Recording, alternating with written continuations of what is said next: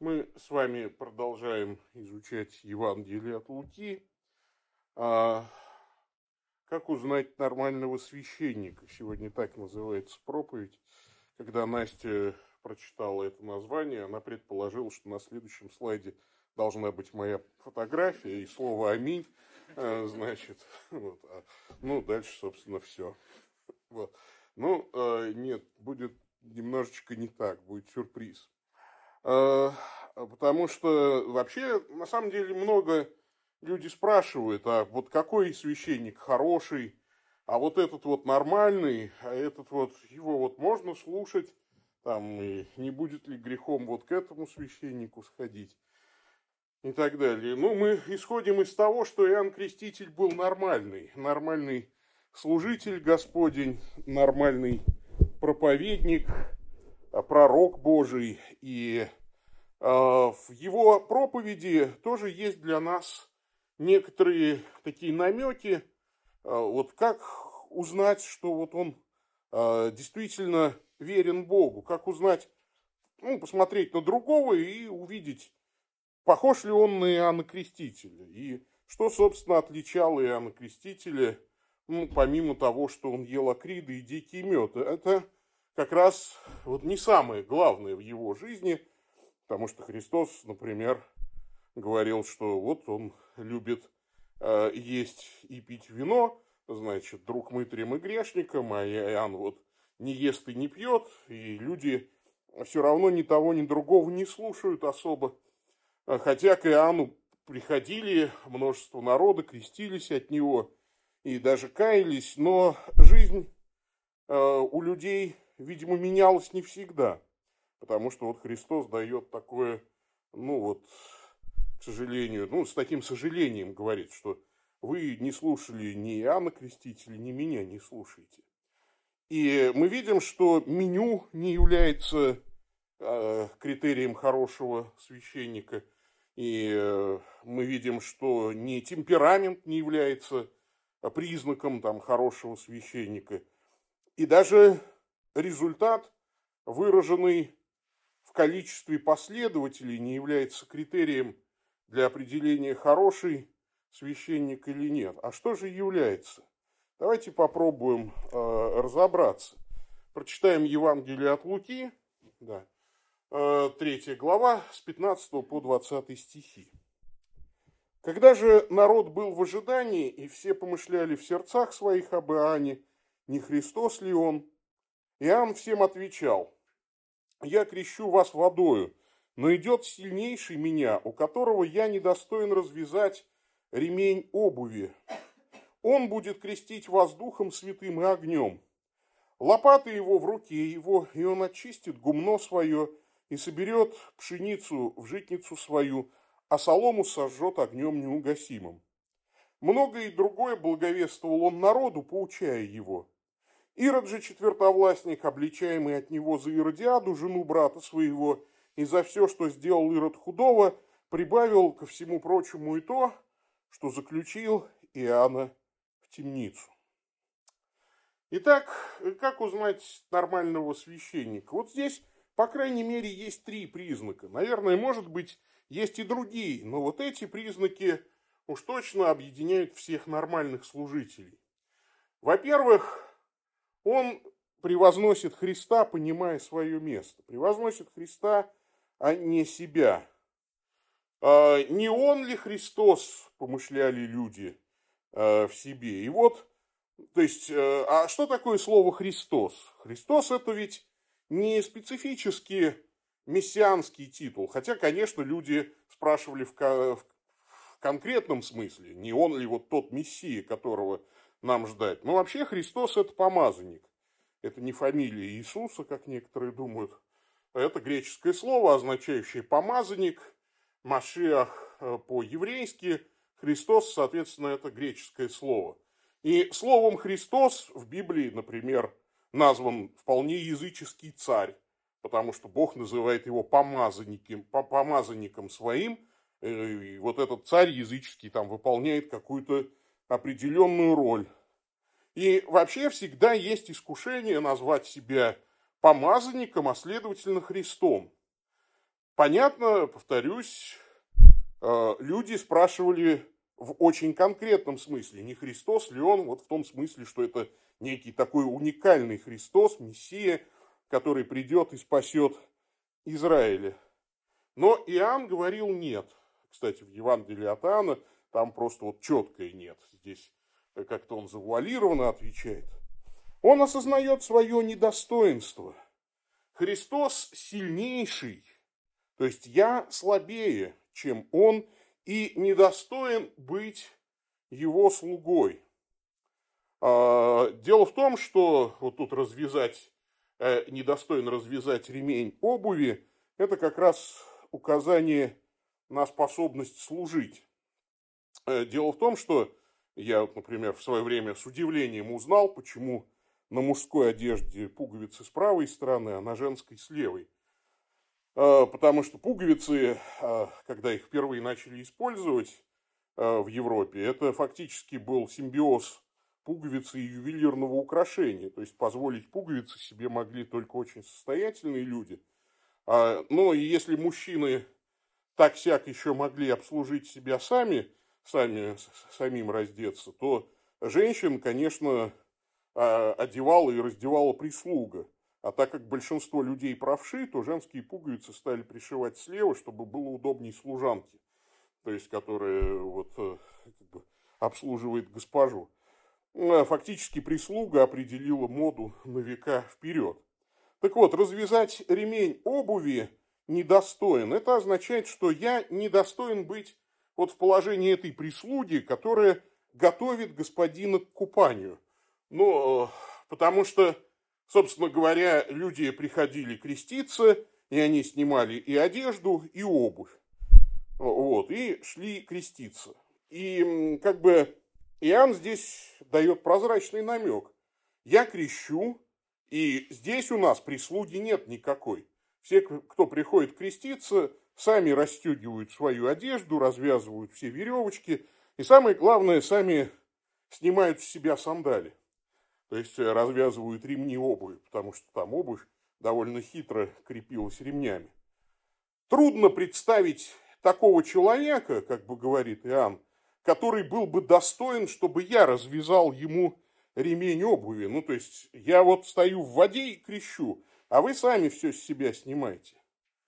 Но, э, наверное, можно себе представить такого человека, настолько великого, что он подойдет креститься, а я выбегу из воды и начну сам ему прислуживать.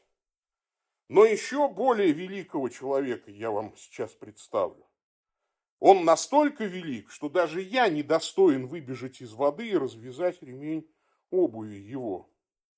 То есть обратите внимание, насколько он превозносит Христа. Обычно многие служители говорят о своем величии, но величие Христа в их проповеди не видно. Вспоминается такой христианский благочестивый анекдот про то, как некому прихожанину в церкви выдали медаль, э, на которой было написано «самому смиренному человеку в церкви». И спустя некоторое время пришлось эту медаль отобрать, потому что он начал носить ее на груди каждый день. И вот здесь всегда есть такой баланс, да, то есть ты понимаешь свое положение перед Богом, но ты превозносишь Христа. Ему должно расти, а мне умоляться. Нормальный тот, кто не просто там горлопанит, но тот, кто способен смириться перед Богом. И самое главное, идет сильнейший меня. Идет со мною, даже говорит он сильнейший меня, в других Евангелиях мы читаем. То есть за таким служителем всегда незримо стоит Христос. Именно поэтому таинство совершает священник in persona Christi. Вот э, несколько недель назад опять был вот скандал в США по поводу священника, который 20 лет крестил неправильно. Он крестил с крещальной формулой. Там э, должен был говорить «Я крещу тебя во имя Отца, Сына и Святого Духа». Говорил «Мы» крестим тебя там во имя Отца и Сына и Святого Духа. И сейчас всех, кого он покрестил, будут перекрещивать.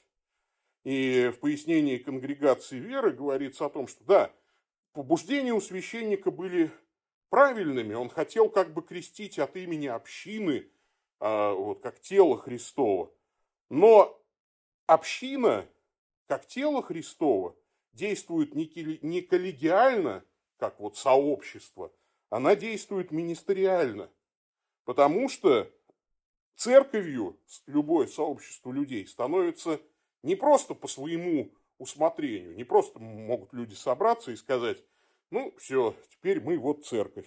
Потому что мы Библию нашли за печкой, прочитали Библию, вот собрались в кружок чтения Библии, и теперь мы, знаете ли, тоже церковь. Нет. Для того, чтобы церковь была церковью, нужно призвание Божье. Не вы меня избрали, а я вас избрал, говорит Христос апостолам. И поэтому Бог ставит апостолов, дает им Духа Святого, власть прощать грехи, и говорит им лечь в основании церкви вместе с собой. Поэтому мы утверждены на основании апостолов и пророков, имея самого Христа краеугольным камнем. И на другом основании строить никак нельзя. Нельзя сбоку там подойти. И вот здесь очень важный этот момент.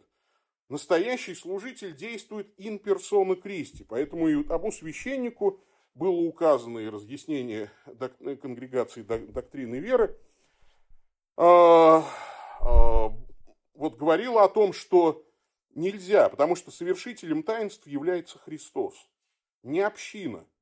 И сам священник тоже не является, по сути, совершителем, да, то есть он действует persona Christi. В силу призвания который сказал Христос, как послал меня Отец, так и я посылаю вас. Он сказал это апостолам. То есть, вот я пошел, чтобы быть распорядителем таинств Божьих, да, теперь вы будете домостроителями тайн Божьих, как пишет апостол Павел в первом послании к Коринфянам. Каждый должен разуметь нас как домостроителей тайн Божьих. Поэтому, конечно, человек должен был действовать от имени Христа, а не от имени там, всей общины, как бы это благочестиво не звучало и как бы это не было привлекательно. Поэтому настоящий служитель превозносит Христа, понимая свое место. Второе. Он верно проповедует Евангелие. Вот э, здесь, собственно говоря, благая весть. Он будет крестить вас духом святым и огнем. Лопата его в руке его, он очистит гумно свое и соберет пшеницу в житницу свою, а солому сожжет огнем неугасимым. Многое и другое благовествовал он народу, поучая его. Благовествовал. Это благовестие. В чем суть этой благой вести? Что э, мир ожидают две судьбы. Можно стать пшеницей в житнице, а можно стать соломой. Есть два места обитания. Житница Господня и огонь неугасимый. Сегодня про огонь говорить, что называется, непопулярно, а, а если и говорят, то многие служители впадают в две крайности. Крайность первая – не будет никакого огня, все живите спокойно, все равно все спасутся, быть христианином не обязательно, а если и хорошо быть христианином, то не обязательно там бороться с грехами. Все это ерунда, выдумки, никакого ада нет и не будет. А другая крайность а, сразу всех посылать в ад и говорить, прямо сейчас гори в аду.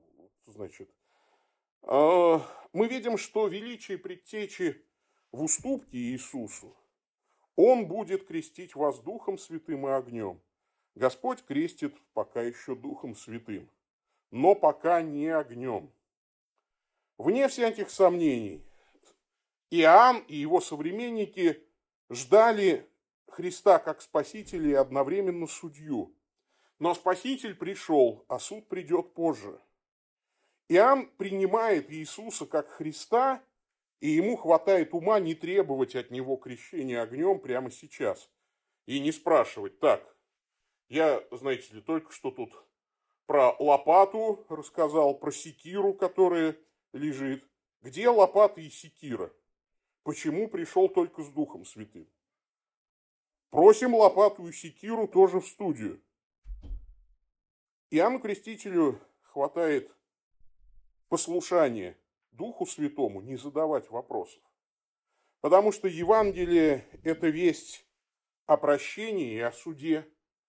Идущий за мною, да, идущий, это означает, что он уже движется, суд неотвратим, приближается экзамен, страшное время, и этот суд нельзя остановить. Но пока Господь крестит Духом Святым, приближается смерть. И вот здесь есть потрясающее соединение. Огонь пока падет не на вас. Для того, чтобы вы были спасены, суд, огонь, страдания – это удел Иисуса Христа. Это Он идет. И пока Он идет навстречу своей смерти, все время вспоминаются вот эти стихи Тимура Кибирова. Их-то Господь вон какой, он-то и впрямь настоящий герой, без страха и трепета в смертный бой ведет за собой правоверных строй, и меч полумесяцем над головой, и конь его мчит стрелой. А наш-то, наш-то, гляди, сынок, а наш-то на ослике цок да цок навстречу смерти своей.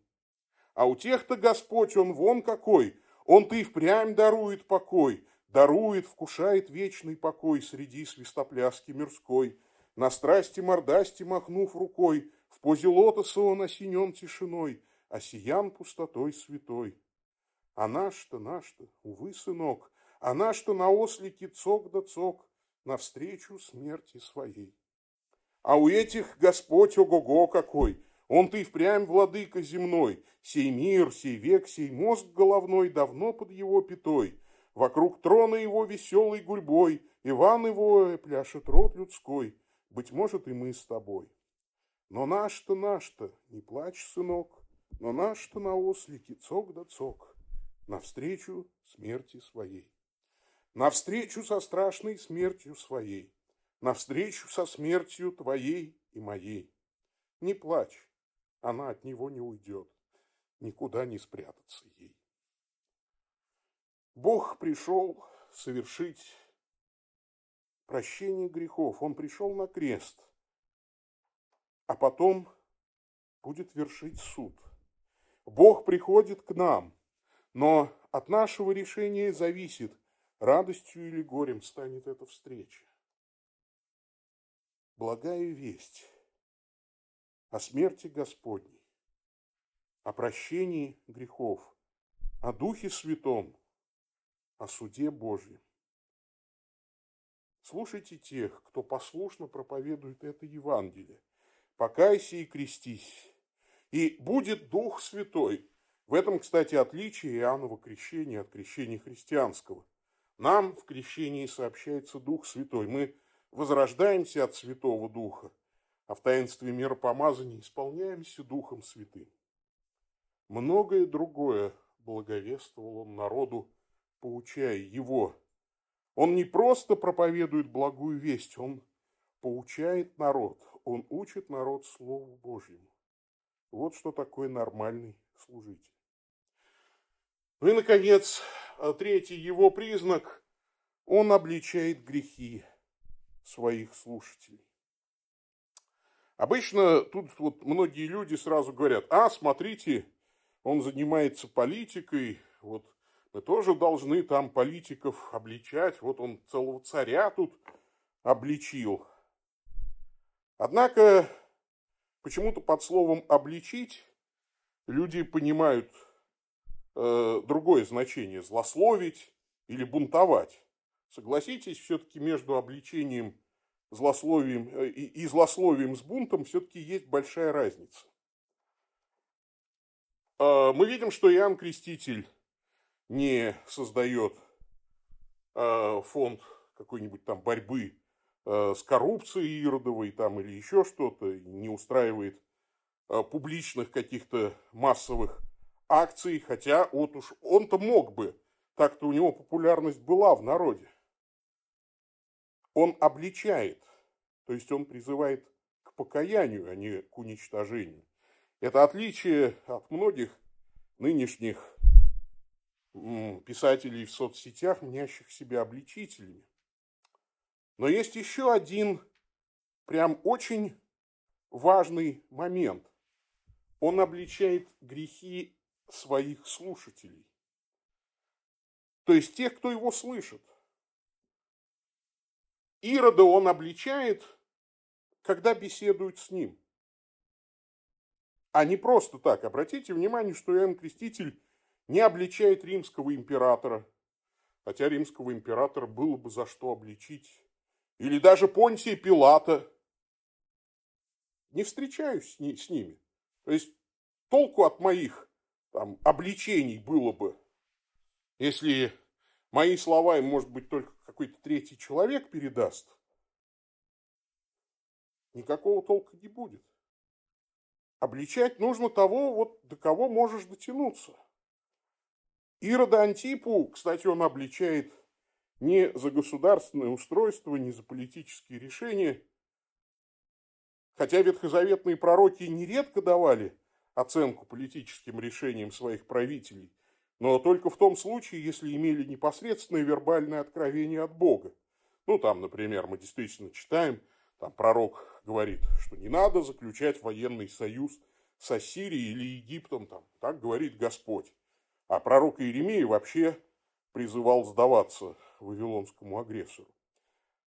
Но Иоанн Креститель, даже будучи пророком, не получает вот такой вести для осуждения бесчеловечной политики Ирода Антипы.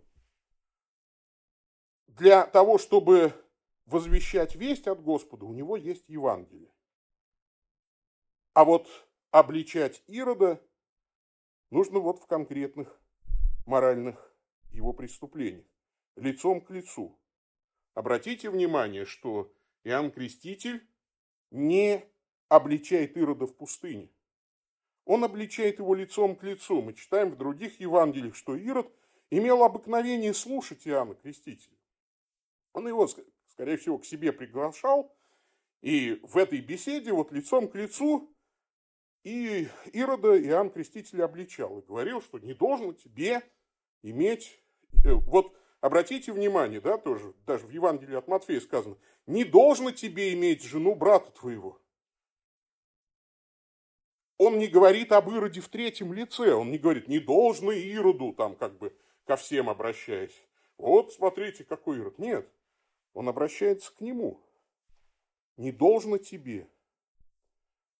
Он обличал человеческие грехи того, кто его слушал. Многие священники в своих проповедях готовы обличать президентов, но не готовы обличать своего спонсора, сидящего в зале и слушающего проповедь или не готовы а, поговорить серьезно со своими же членами церкви о грехах. Потому что вот этот поступок требует гораздо большей принципиальности.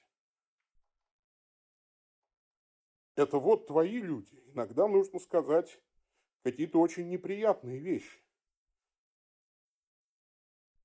Иоанн Креститель обличает грехи своих слушателей. И это признак нормального священника.